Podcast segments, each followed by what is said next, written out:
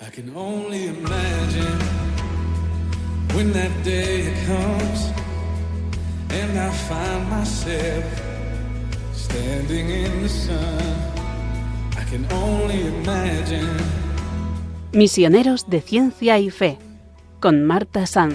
forever, forever worship you. I can only imagine, yeah.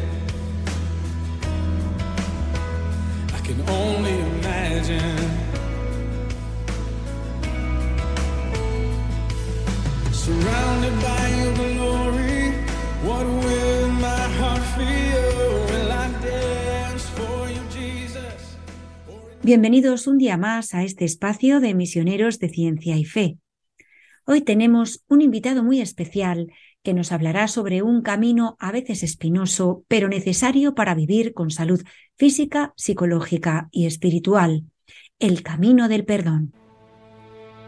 Algunos santos nos han dado un ejemplo encomiable del significado del perdón, como María Goretti. María nació el 16 de octubre de 1890 en Corinaldo, provincia de Ancona, Italia. Hija de Luigi Goretti y Asunta Carlini, fue la tercera de siete hijos de una familia pobre de bienes terrenales, pero rica en fe y virtudes, cultivadas con la oración, el Santo Rosario y la Sagrada Comunión. Al día siguiente de su nacimiento, fue bautizada y consagrada a la Virgen. A los seis años recibió el sacramento de la confirmación. Una gran crisis económica obligó a la familia a emigrar a las grandes llanuras de los campos romanos, todavía insalubres en aquella época. Al entrar al servicio del conde Mazzoleni, Luigi Goretti se asoció con Giovanni Serenelli y su hijo Alexandro. Las dos familias vivían en apartamentos separados, pero la cocina era común. Tras un año de trabajo agotador, Luigi contrajo una enfermedad fulminante, el paludismo, que lo llevó trágicamente a la muerte. Desde el fallecimiento de su marido, Asunta siempre estuvo en el campo y ni siquiera tenía tiempo de ocuparse de la casa ni de la instrucción religiosa de los más pequeños. María entonces muestra claramente una inteligencia y una madurez precoces encargándose de todo. Durante las comidas no se sienta a la mesa hasta que no ha servido a todos y para ella se sirve las sobras. Su generosidad se extiende igualmente a los Serenelli. Después de tener mayor contacto con la familia Goretti, Alexandro Serenelli, de 20 años, comenzó a hacer proposiciones deshonestas a la inocente María, que en un principio no comprendió. Más tarde, al adivinar las intenciones perversas del muchacho, la joven siempre rechazaba la adulación y las amenazas. Una tarde, María estaba remendando una camisa sentada en lo alto de la escalera de la casa. Aunque solo tenía once años, ya era una mujercita. Alejandro subió con intención de violar a la niña. María opuso resistencia y trató de pedir auxilio, pero como Alejandro la tenía agarrada por el cuello, apenas pudo protestar y decir que prefería la muerte antes que ofender a Dios. Al escuchar esto, el joven desgarró el vestido de la muchacha y la apuñaló brutalmente.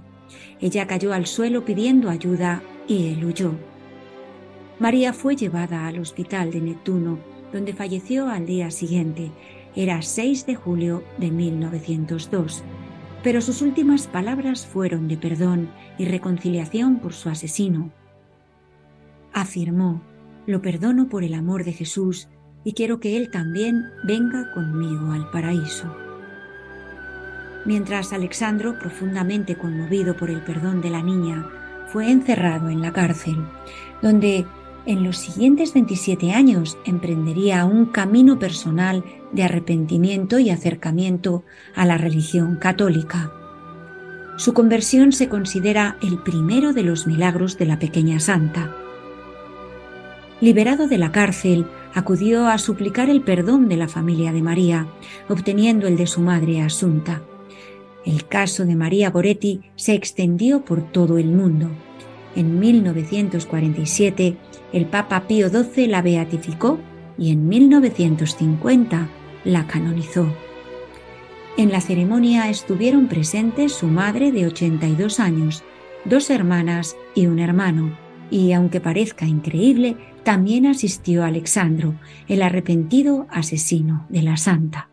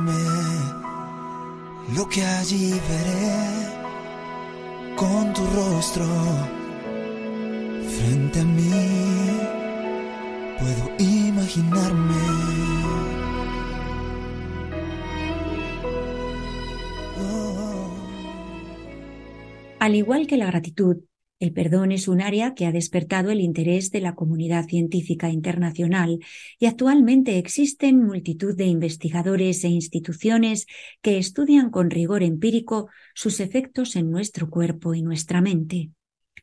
Sin embargo, mientras que ser agradecido es más asequible, el perdón puede llegar a ser tremendamente complicado, sobre todo cuando nuestras heridas emocionales aún siguen abiertas.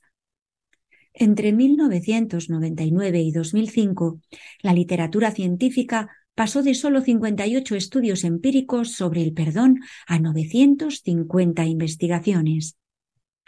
Estos estudios iniciaron una línea de investigación nueva a la que recientemente se han sumado multitud de profesionales y cuyos resultados avalan las altas conexiones entre el perdón, la salud física, mental y espiritual.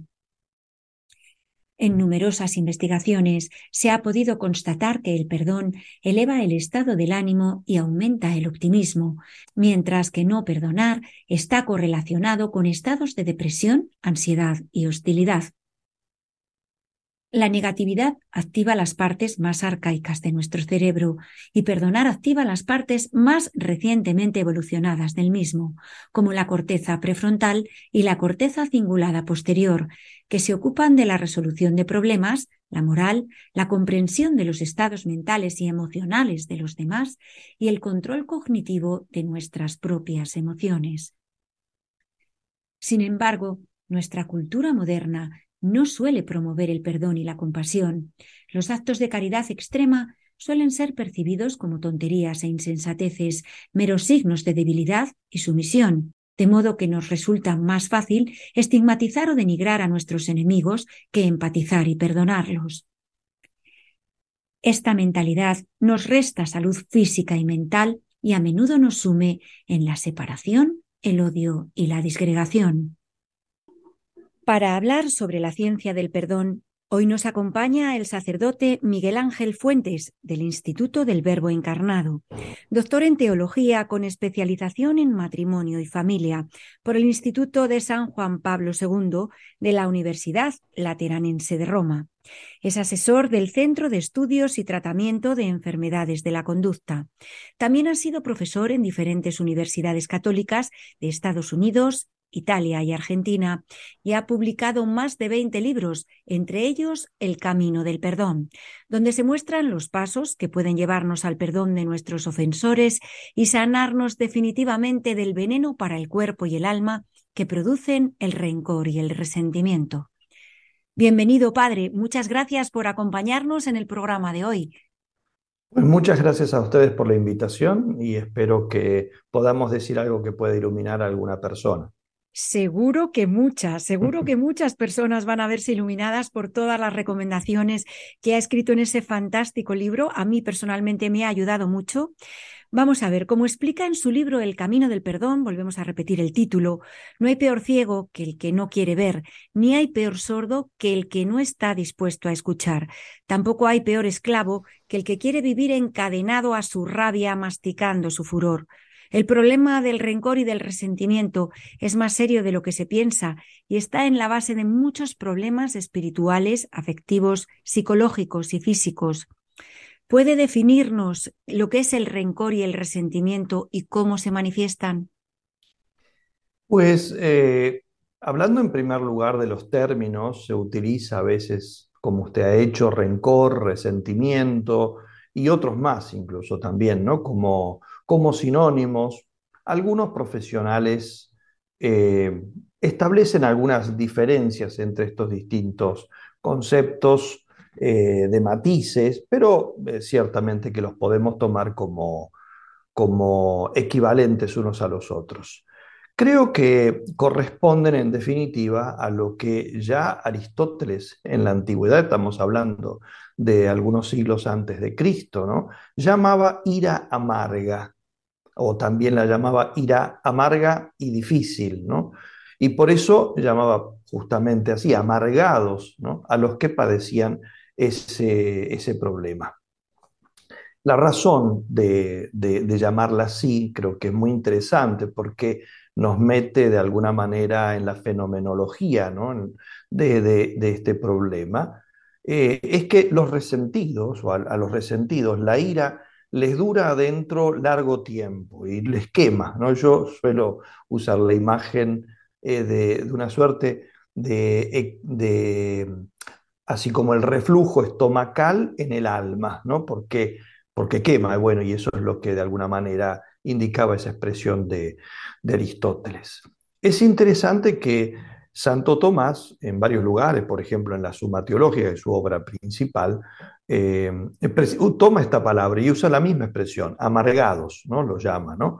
Eh, y él indica, eh, Santo Tomás no solamente se alimenta de la fuente que es filosóficamente Aristóteles, sino también de toda la tradición cristiana, en particular el gran moralista cristiano de la antigüedad, que fue San Gregorio Magno, ¿no? y que dice, ¿no? Santo Tomás lo atribuye a San Gregorio, que de tal modo hierve interiormente ¿no? esa ira concentrada que a menudo perturba el, incluso el habla, ¿no? cuando uno está, uno si ha visto una persona muy rencorosa, eh, muy resentida, a veces están mudas, ¿no? O, incluso cuando eso se llama otro tipo de, de rencor, de ira que se manifiesta en, excesos verbales, gritos, a veces no pueden articular palabras, ¿no? Por eso, en definitiva, el rencor es como una especie de úlcera interior, pero no del cuerpo, sino del alma, ¿no? Y, y bueno, y que tiene muchas manifestaciones porque... Claro, claro, ahí está, porque a lo mejor no lo sabemos reconocer, ¿verdad? Para poder trabajar adecuadamente en el perdón, pues es necesario también que conozcamos las posibles consecuencias que el resentimiento ha dejado en nosotros, porque deja profundas huellas en las personas y consecuencias graves en muchos y diferentes órdenes. Eh, ¿Cuáles son? ¿Cuáles son eh, las principales? ¿Nos las puede explicar? Bueno, a ver, las principales eh, reacciones, como digo, que pueden manifestar exteriormente, porque me parece que uno tiene que ir a lo exterior y a lo interior de, este problema para poder entenderlo bien. Exteriormente se puede manifestar de formas muy diversas, porque, eh, digamos, el, resentimiento y el rencor abarca una enorme gama de, formas, de matices, ¿no? En algunos casos, por ejemplo, eh, no se manifiesta de, ninguna manera, ¿no? En otras se manifiesta al contrario, con reacciones clamorosas, estrépitos, desmanes, golpes, ¿no? Eh, eh, pero la mayoría de las veces carece de manifestaciones externas notables, ¿no? Fuera de la taciturnidad, el silencio, la dureza de expresión, ¿Cree que es sencillo se puede reconocer el rencor y las consecuencias del mismo, porque a lo mejor nosotros, para, para nosotros mismos es más difícil, ¿no? El saber valorar que tenemos rencor o un resentimiento que nos está haciendo daño. Claro, no siempre es fácil, se puede ciertamente, ¿no? Pero no siempre es fácil, porque como le digo, algunos rencores sí son más claros, esos que se manifiestan exteriormente, que generalmente incluso la gente no los va a llamar rencores, los va a llamar enojos, que también es otra palabra, pero que es un poco más suave, porque el enojo da impresión de, de referirse a algo pasajero, ¿no? Alguien está enojado, bueno, ya se le pasará. En cambio, eh, si estamos hablando realmente del fenómeno del rencor, justamente, eso cuando vuelvo siempre a lo de Aristóteles, ¿no? Porque es la sabiduría de los antiguos.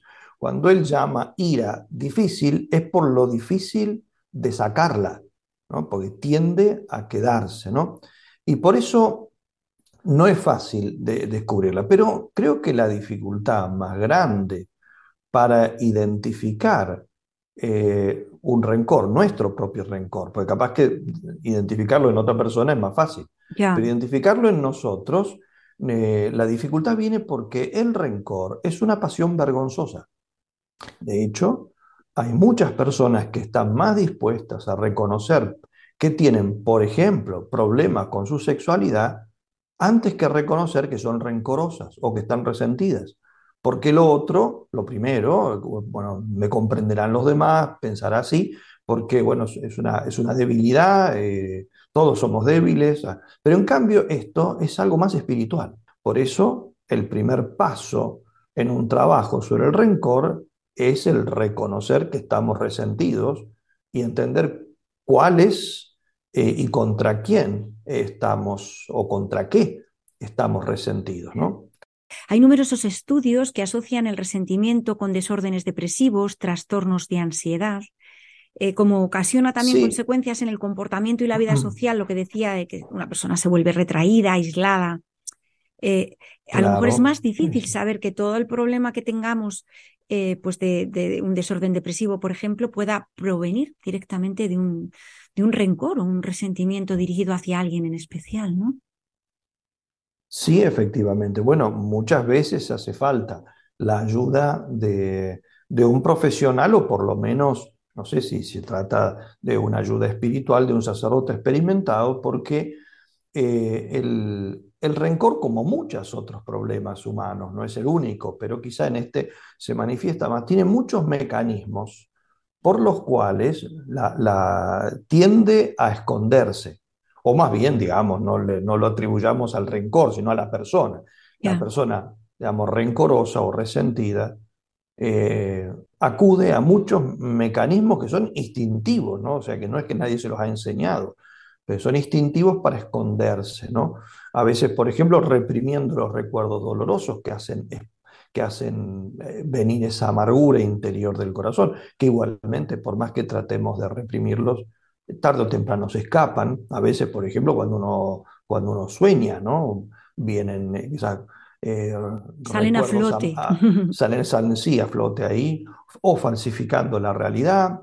Muchas veces, por ejemplo, uno puede percibir que una persona guarda rencores grandes cuando hace algo que, que, es bastante común, ¿no? que uno lo ve bastante común, que es el transferir o volcar sus odios o sus broncas, por decirlo así, a cosas o personas que nada tienen que ver. Por ejemplo, uno se acuerda de una ofensa que le hizo por la mañana a su jefe en el trabajo y le patea el perro, pero el perro no le ha hecho nada.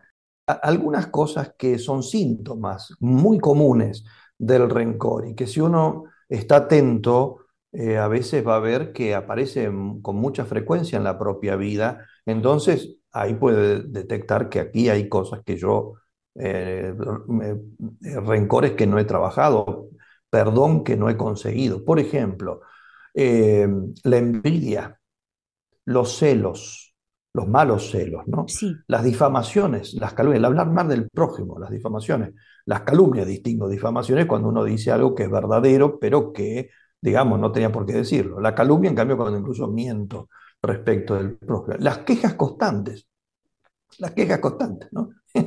hace, hace un par de días viajando, estoy ahora en Italia, viajando en el tren, eh, la persona que venía al lado mío por una situación, simplemente porque no había lugar, ya no había espacio en el tren, empezó a quejarse de todo, a quejarse del gobierno, que la culpa no era del tren, no era del gobierno exactamente el hecho de, que el tren estuviera lleno a un horario pico, ¿no? Pero eh, a, echar culpas a todo, ¿no? A quejarse, bueno, la queja constante, que es una, alguna, una, un fenómeno que, vemos en, nuestra sociedad tan arraigado. La propensión a encontrar defectos a todas las cosas, a todas las personas.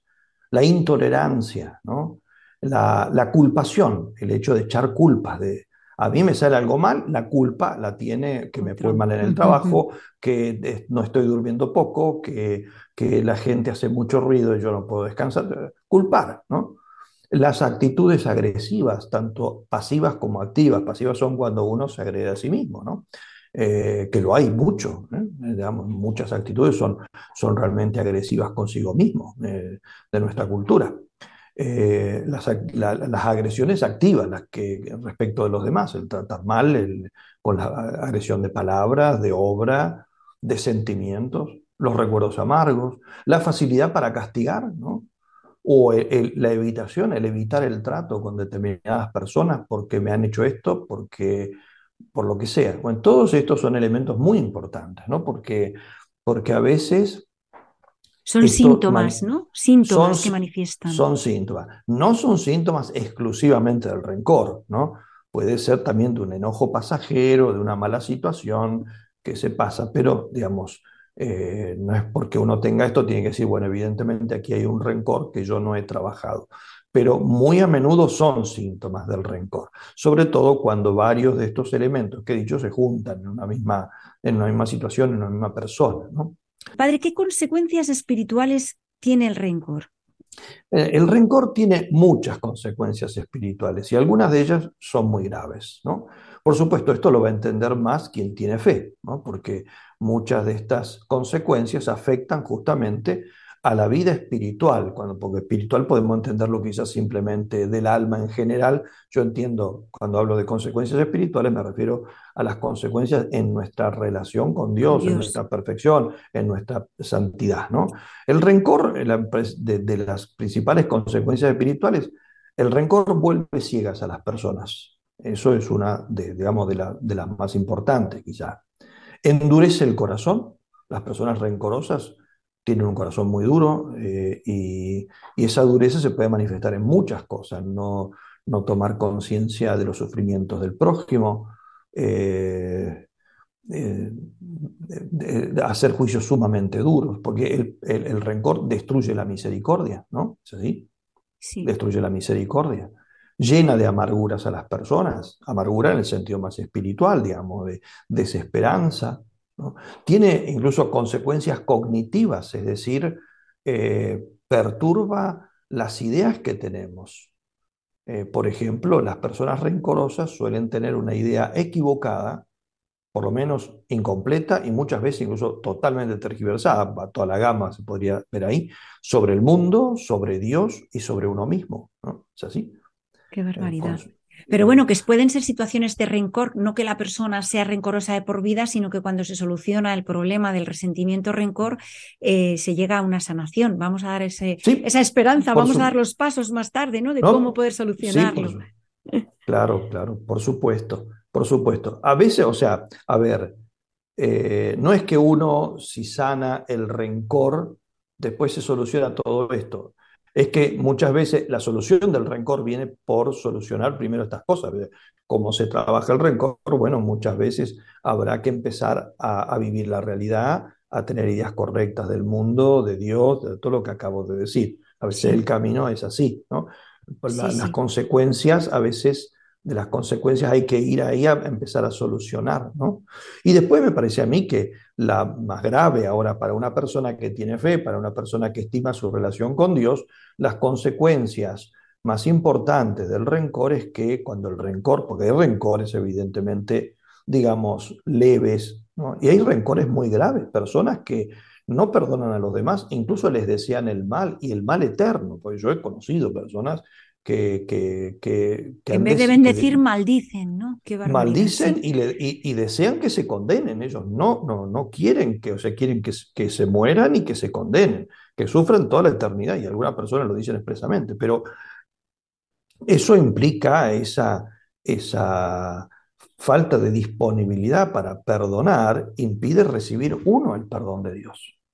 ¿no?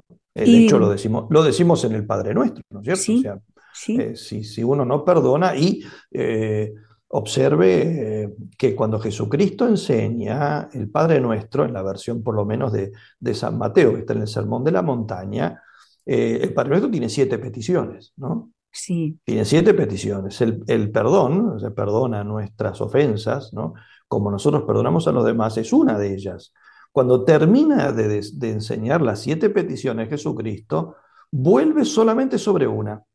O sea, a- la continuación de sí, eso, los discípulos dicen, enséñanos a orar. Bueno, les enseña el Padre Nuestro, al terminar la última petición, nos líbranos del malo, del maligno no, o del mal, ¿no?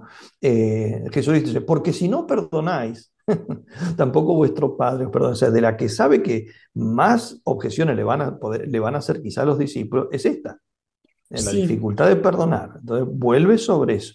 Y cuando uno eh, no está arrepentido de, digamos, de- de- del rencor o digamos, no está dispuesto a perdonar, no puede recibir el perdón en el sentido de la absolución de sus pecados. Vamos a reflexionar sobre lo que nos acaba de explicar, si le parece, con este tema musical.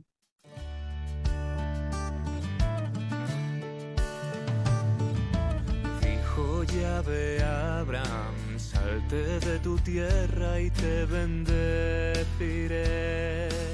Tú serás padre de un gran pueblo numeroso como las arenas del desierto. Detente, no ves que no quiero el sacrificio de tu hijo, sino que confíes en mi voluntad que no te olvidará. Deja que entre su voz dentro de ti. Confía y descubrirás la mano que te acuna y protege. Libera el corazón, transforma tu interior.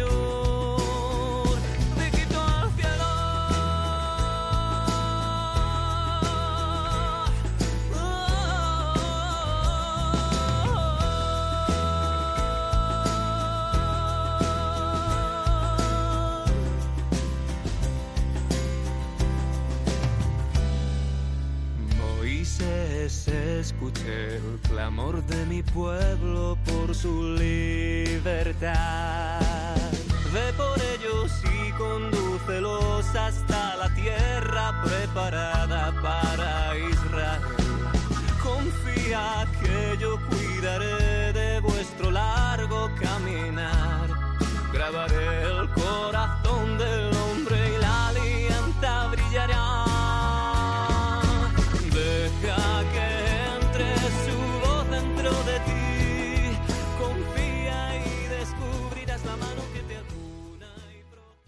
Y continuamos en Misioneros de Ciencia y Fe en Radio María.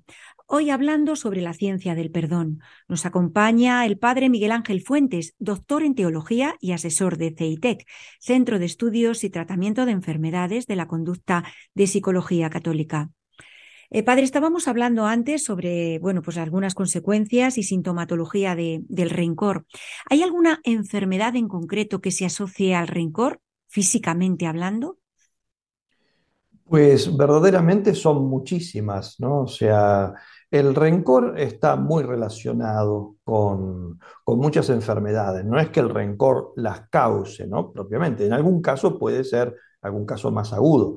En muchas, la potencia o las personas que tienen predisposición, evidentemente que, que esto puede disparar quizá esas, esos problemas o, o- o agravarlos, ¿no? Eh, no sé, va desde problemas del corazón, de la digestión, gastritis, úlceras, eh, hasta osteoporosis, eh, eh, hipertensión, por supuesto, ¿no? porque es, es algo muy relacionado con, con la, la- presión que, que pone este tipo de, problemática. ¿no? Yo me remito en eso a lo que señalan los, los especialistas. No siempre el rencor, como digo, causa estas enfermedades. Puede ser que las potencia. Algunos psicoterapeutas han propuesto métodos que son insuficientes o incluso equivocados para solucionar el problema del rencor. Hay quienes sugieren sepultar o ignorar los problemas pasados o presentes pero la experiencia demuestra que a menudo estos problemas siguen atormentando a la persona desde el subconsciente. También otros métodos de terapia sugieren que al ver, que algunas enfermedades como la depresión pues tienen una causa dirigida hacia adentro, animan a volcarla hacia afuera, dando rienda pues eso, al enojo del que llevamos hablando todo el programa, a la ira. El mejor camino, el único que puede solucionar de raíz el resentimiento, es el perdón cristiano, según ha propuesto en su libro. ¿Puede explicar por qué? Bueno, porque eh, todos los otros métodos de los cuales usted ha señalado algunos eh, son insuficientes. A ver, por ejemplo, el intentar sepultar el rencor, digamos, taparlo, eh, no lo soluciona. A lo sumo, si alguien es capaz de hacerlo, porque algunos ni siquiera logran eso, a lo sumo uno lo pone a dormir, pero todo lo que está dormido, tarde o temprano se, despierta. Es así. Es así. Eh, eso por un lado. Por el otro, usted mencionaba también eh, el consejo que dan o el, método que utilizan algunos psiquiatras de volcar esa hacia afuera. Eh, incluso a veces les dicen de tener una habitación con cosas donde puedan romperlas a gusto cuando están enojados, golpear paredes. Eso no soluciona nada. Podrá desgastarnos un poco, porque evidentemente si me pongo a patear almohadones, evidentemente que me voy a cansar. Entonces, temporalmente me dejará más calmo. Pero, en el fondo, ¿qué es lo que estoy haciendo? Estoy ejercitando la agresividad. Eh, por un lado, quizá, bueno, disminuyo la tensión provisoriamente, pero me voy acostumbrando cada vez más a tener solamente ese modo de, digamos, de, control, claro, de control, lo cual evidentemente implica que yo estoy arraigando, perpetuando eh, eso, esos problemas que tengo. Eso no son soluciones, ¿no? Ciertamente ninguno de los dos. De ahí que eh, nosotros debamos decir que eh, el, camino, la vía para solucionar este problema tiene que ir por otro lado, por otro lado es el perdón cristiano. ¿Cuál? Es el perdón cristiano. Vamos a definirle, si le parece. El perdón cristiano es, eh, tiene también, digamos, definirlo eh, sería algo muy amplio, que engloba varias cosas, ¿no? Pero por eso, digamos, es, una acción donde la persona eh, va desde, desde el deponer la ira respecto a una persona hasta desearle el bien. Y eh, pero es eso, es el no pedirle una satisfacción a la otra persona por lo que me ha hecho. Es el renunciar a que la otra persona tenga que sufrir algo a cambio de lo que me ha hecho a mí, por decirlo de alguna manera descriptiva, ¿no? Sí, o sea, eh, contraria a la venganza. Es contrario, exactamente, contrario a la venganza, ¿no? Uno puede contentarse con, con, no, con no vengarse con la persona, ¿no? Hasta incluso no solamente no vengarme de ella, no cobrarme lo que me ha hecho, eh, sino incluso hasta hacerle el bien a esa persona. Eh, no necesariamente. Sí, sí, sí. Exactamente. Y bueno, y algunos no son capaces de hacer esto último, pero sí, por lo menos, son capaces de, de no exigir esa, el que la persona sufra lo que yo sufrí, porque muchas veces el rencor lo que busca es que la otra persona sufra lo que me, lo que me ha hecho sufrir a mí. ¿no? Desde nuestros pensamientos y emociones, ¿cómo podemos comenzar a realizar el proceso del perdón, Padre?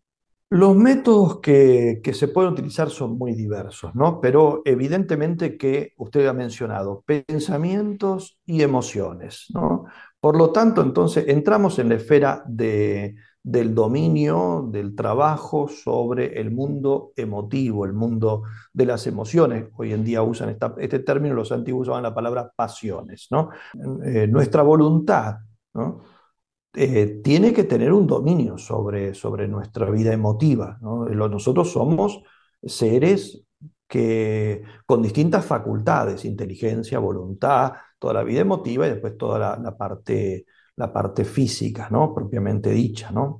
Y, evidentemente tiene que haber una jerarquía, un orden, donde el hombre tiene que gobernarse, como suele decirse, por la cabeza. Cuando hablamos de la cabeza, nos referimos a las facultades superiores, inteligencia y voluntad. Tienen que tener este, entonces un dominio sobre la vida emotiva. Y entre tantas emociones, justamente tenemos la emoción o pasión de la ira, donde se va a ubicar el, el rencor, ¿no? Como, como una de sus manifestaciones principales. Esto es un trabajo bastante delicado, ¿por qué? Porque ya señalaban los antiguos filósofos que eh, nosotros no tenemos un gobierno eh, eh, absoluto sobre nuestro mundo emotivo, es un gobierno relativo. Yo tengo un gobierno absoluto sobre mis miembros físicos mientras esté sano, ¿no? quiero levantar mi mano y mi mano se levanta. Si mando a mis pies caminar, mis pies andan, ¿no? En cambio, no puedo decir simplemente quiero alegrarme y ya estoy alegre. Ya. Mm. eso es, es, un trabajo que es indirecto, ¿no? que es sobre las ideas que nosotros ponemos en nuestra cabeza, sobre las ideas que también sacamos de nuestra cabeza. Muchas veces un gobierno eh, llevando la atención hacia cosas, por ejemplo, una persona que, que, está obsesionada con, con, la idea de su enemigo, bueno, tendrá que tratar de distraerse. Distraer justamente significa eso, ¿no? Eh, correr el, eh, el, ángulo de observación, ¿no? Llevar fuera del camino, eso es distraer. Entonces, a través de, digamos, de todo lo que es el, trabajo en el gobierno de las emociones, se aplica a este caso concreto de la ira, del enojo, eh, y, eso es un trabajo sobre los pensamientos. Y a través de los pensamientos uno va cambiando la valoración que se ha, se ha arraigado en uno, valoraciones eh, erróneas, ¿no? Hay cosas que uno eh, le da un valor muy negativo, entonces despierta en nosotros esta amargura y hay que corregir. Por eso antes decía, hay que corregir muchas ideas en el trabajo mm. del perdón. Por ejemplo, hay personas que a, aquel que odian, ¿no? Lo, solamente ven los aspectos negativos. Aquel o aquello, porque a veces el resentimiento es con lugares. Por ejemplo, una persona que le ha ido mal, que ha fracasado en un lugar, en un trabajo, por ejemplo, eh, y, va cargando ese resentimiento con ese lugar. Eh, cuando nos lo describen, no describen nunca nada positivo. Eh, entonces muchas veces es llevarlo a la persona a que sea realista o cuando se trata de, otras personas con las cuales está enojado, de, ver también que tiene aspectos positivos. Vamos a reflexionar un poquito sobre lo que nos acaba de explicar, que es profundo y muy importante, si le parece escuchando esta preciosa canción.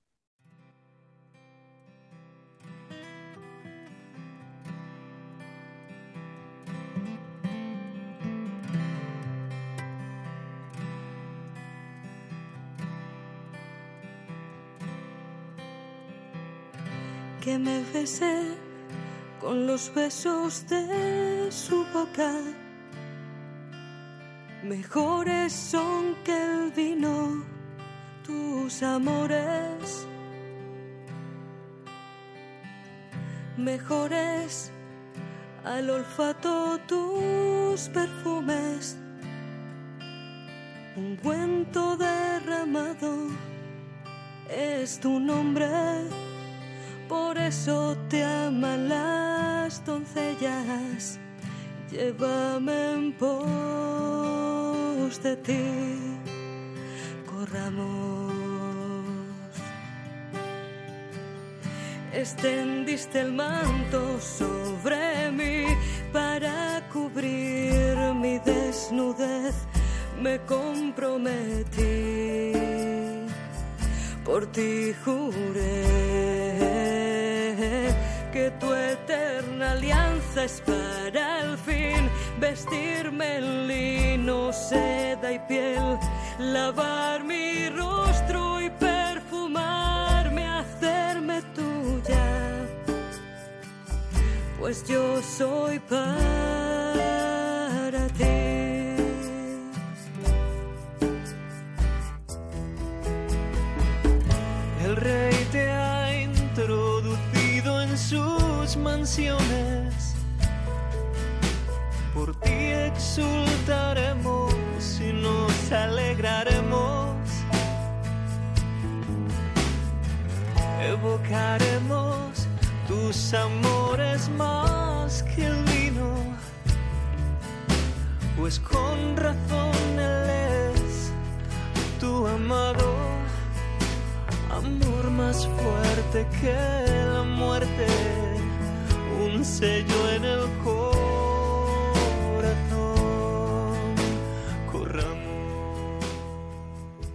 seguimos en Misioneros de Ciencia y Fe en Radio María, hablando sobre la ciencia del perdón. Y hoy nos acompaña Miguel Ángel Fuentes, doctor en teología y asesor del Centro de Estudios y Tratamiento de Enfermedades de la Conducta de Psicología Católica. Padre, ¿puede cambiar una voluntad que ha vivido muchos años en el resentimiento? Por ejemplo, ¿se pueden perdonar heridas tan graves como la muerte injusta de un ser amado? Mire, eh, le, podría decir, eh, dar la respuesta diciendo sí, un sí, pero creo que eh, habría que ser más explícitos. Los latinos tenían un adagio que decía así, contra facta non est argumento, es decir, no se puede argumentar contra los hechos, ¿no? Y los hechos lo que nos muestran es que, de hecho, valga la redundancia, muchas personas han perdonado heridas gravísimas. Si algunas personas han perdonado herida gravísima, como incluso usted, la que usted me menciona, la muerte injusta de un ser amado, ¿no? Eh, entonces es posible. Nadie puede decir esto es imposible porque de hecho otros lo han hecho. Si lo han hecho otros, lo puedo hacer yo, ¿no? Como la famosa frase de San Ignacio, de San Ignacio viendo la vida de los santos, ¿no? Eh, si ellos han podido, ¿por qué no yo? Bueno, lo mismo en esto, ¿no? Eh, y esto, además, el, el hecho, digamos, de, tener ejemplos de otros que, que, han perdonado heridas gravísimas, ha ocurrido con personas de todas clases. ya es esperanzador, muy esperanzador. Personas cultas, incultas, hombres, mujeres, jóvenes, adultos, ancianos. Sí, da lo, mismo la clase, ¿no? Efectivamente. Pero, pero eh, es difícil, me imagino, cambiar o resetear nuestra memoria dañada. ¿Hay algunas pautas que pueda ofrecernos para, para hacerlo? Sin ir más lejos, ¿no? si uno quiere ejemplos concretos de, que el perdón es posible, está la película que, eh, que filmó Juan Manuel Cotelo, El Mayor Regalo, que eh, es una película con entrevistas, eh, no, no, es con una argumentación. Es un documental maravilloso. Es un documental, sí. Exactamente. Y ahí justamente entrevistas ha, elegido algunos casos que son casos justamente extremos personas que, que, durante gran parte de su vida han buscado a su propio padre para matarlo, como Tim Gennard, ¿no? Personas que han sido víctimas de asociaciones terroristas. Irene eh, Villa. Exactamente. Eh, o, o, ex guerrilleros que ellos han hecho el mal y tienen que perdonar, perdonarse a sí mismos, sobre todo, ¿no? Entonces, eh, eso muestra que, que es ciertamente posible, ¿no? Ciertamente posible. La, resetear nuestra memoria no se puede. Usted me preguntaba eso recién. No, resetear la memoria no se puede. De hecho, San Juan de la Cruz, que él tiene la expresión dentro, digamos, de su espiritualidad, eh, el, trabajar la memoria, eh, eso en realidad, eso lo atribuye a una gracia de Dios, a una gracia de Dios. Hay que pedirla. Eh, hay que pedirla, pero tampoco consiste eh, el, borrar la memoria de los daños cometidos, sea por uno, ¿eh? sea por que uno ha recibido o que uno ha cometido, porque a uno también lo humilla. Hay personas que no se perdonan a sí mismas por haber, eh, haber ellos eh, cometido errores gravísimos en el pasado, porque eso también los humilla, el recordar que yo soy de barro, y no solamente de barro, sino de barro que se ha roto tantas veces, ¿no? Casi es más doloroso el perdón a sí Exacto. ¿no? se puede borrar la memoria, y si, si ponemos el trabajo del perdón, digamos, lo hacemos consistir en borrar de nuestra memoria las ofensas recibidas o los, los pecados cometidos por nosotros, eh, nos vamos nosotros a, a, resentir más todavía, porque lo que vamos a ver es un fracaso total. Lo que nosotros podemos hacer es construir sobre nuestra memoria del pasado. ¿no? Es decir, es el tratar de buscar, ¿no? de buscar algún bien que a pesar de los daños sufridos o de los daños realizados por nosotros, Dios, que es infinitamente poderoso, haya sacado. Porque, dice esa frase famosa de San Agustín, Dios no permitiría el mal si no fuese suficientemente poderoso como para sacar de ese mal bien, algún bien. ¿no? Como del pecado de Adán, nosotros cuando celebramos, y lo haremos dentro de, poco tiempo, cuando celebremos la Pascua este año, vamos a cantar el pregón pascual. Y en el pregón pascual en un momento se dice, oh feliz culpa que nos mereció tal, eh, tan, tan, gran redentor. Entonces, el trabajo en la memoria es más bien el, el buscar esos bienes que si uno quiere los va a encontrar, porque si Dios permitió esto, después algún bien me ha venido, ¿no? Para un bien Eh, mayor muchas veces, ¿verdad?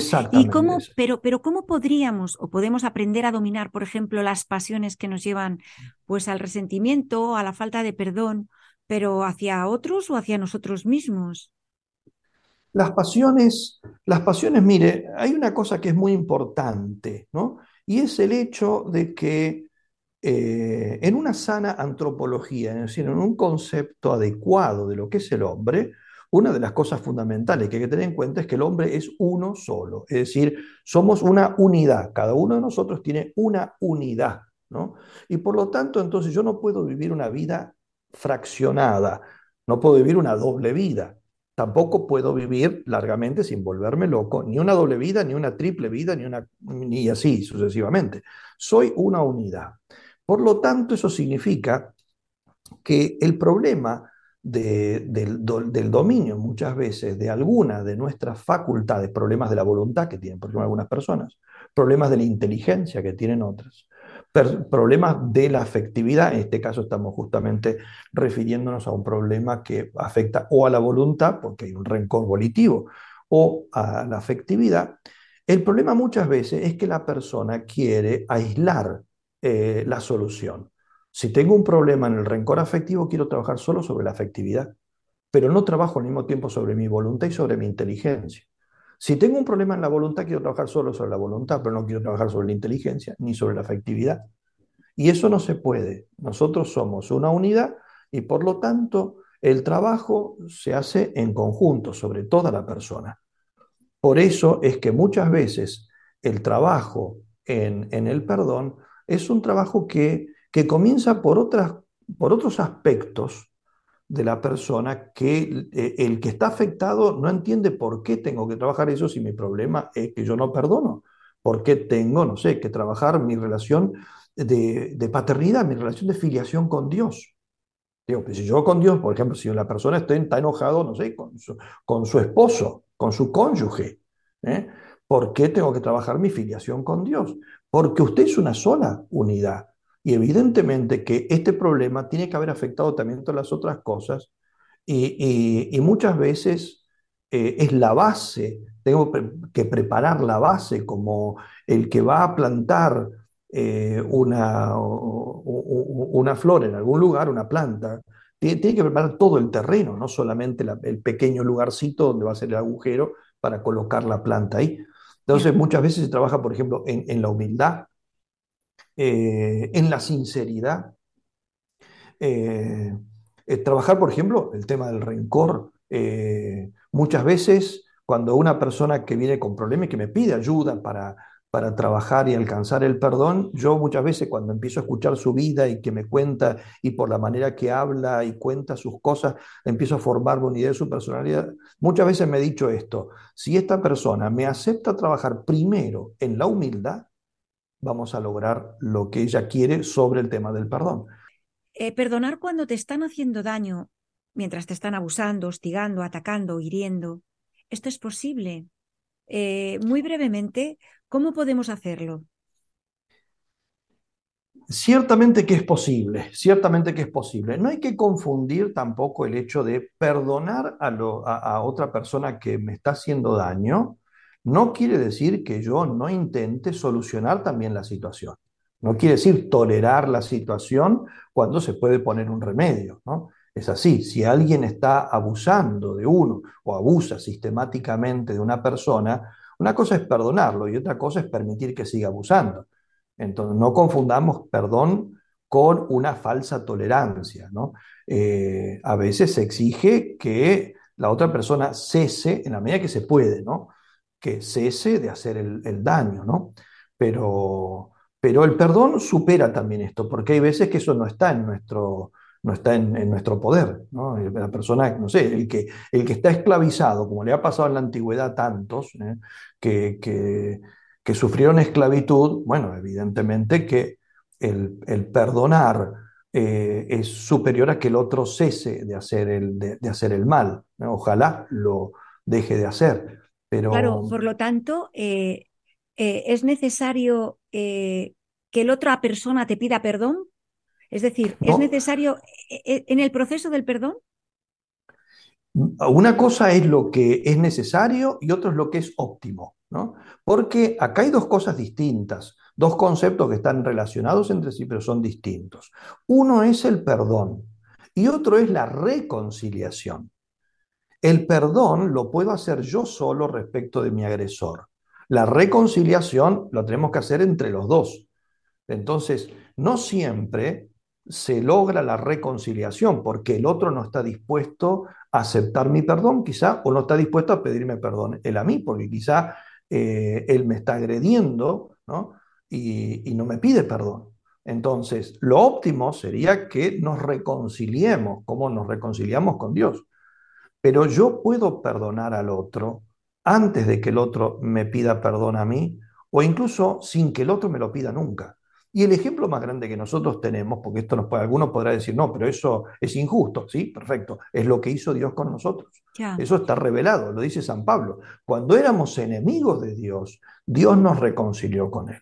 Es decir, Dios nos perdonó y nosotros no le habíamos pedido perdón a Dios. Él nos envía a su, Hijo y su Hijo muere por nosotros cuando nosotros estamos eh, en rebelión con Dios. Y no solamente eso, sino que al Hijo que nos mandó lo matamos. Y, Jesucristo decía, Padre, perdónalos cuando los, sus verdugos seguían martillando sus manos y sus pies, no después de que ellos le habían dicho perdón por lo que hemos hecho. Entonces, eso porque entonces la reconciliación es lo que debemos desear y pedirle a Dios.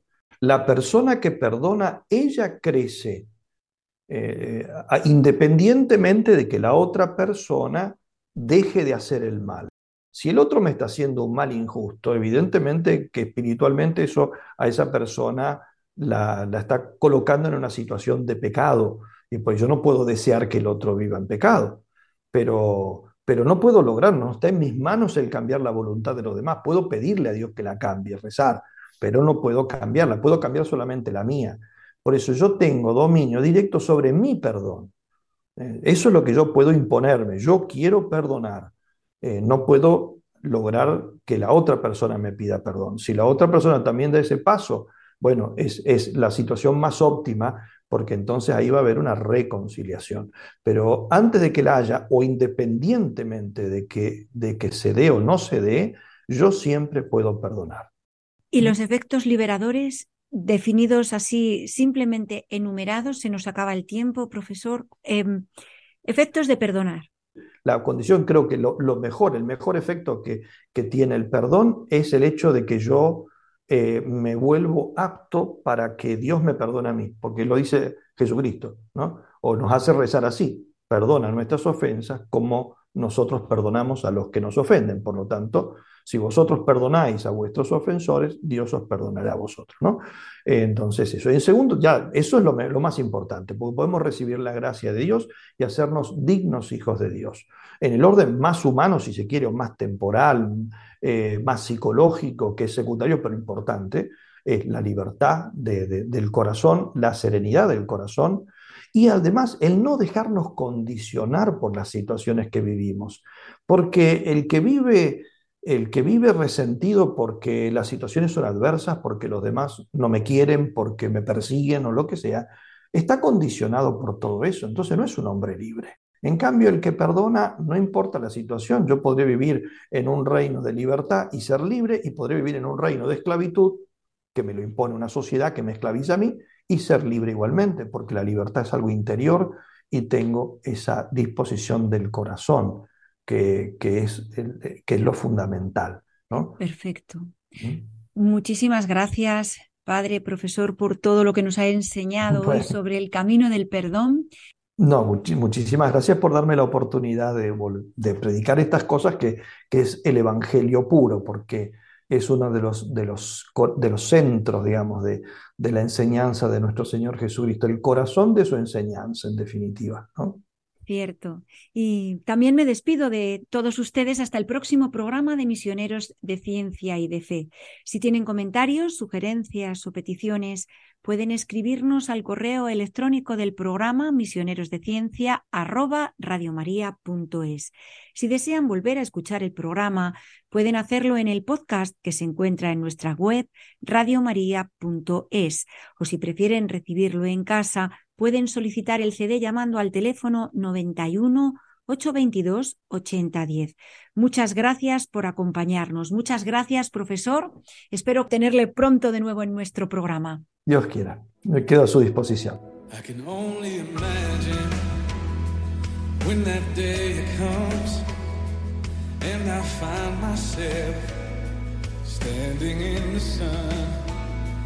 only imagine Misioneros de Ciencia y Fe, un programa dirigido por Marta Sanz.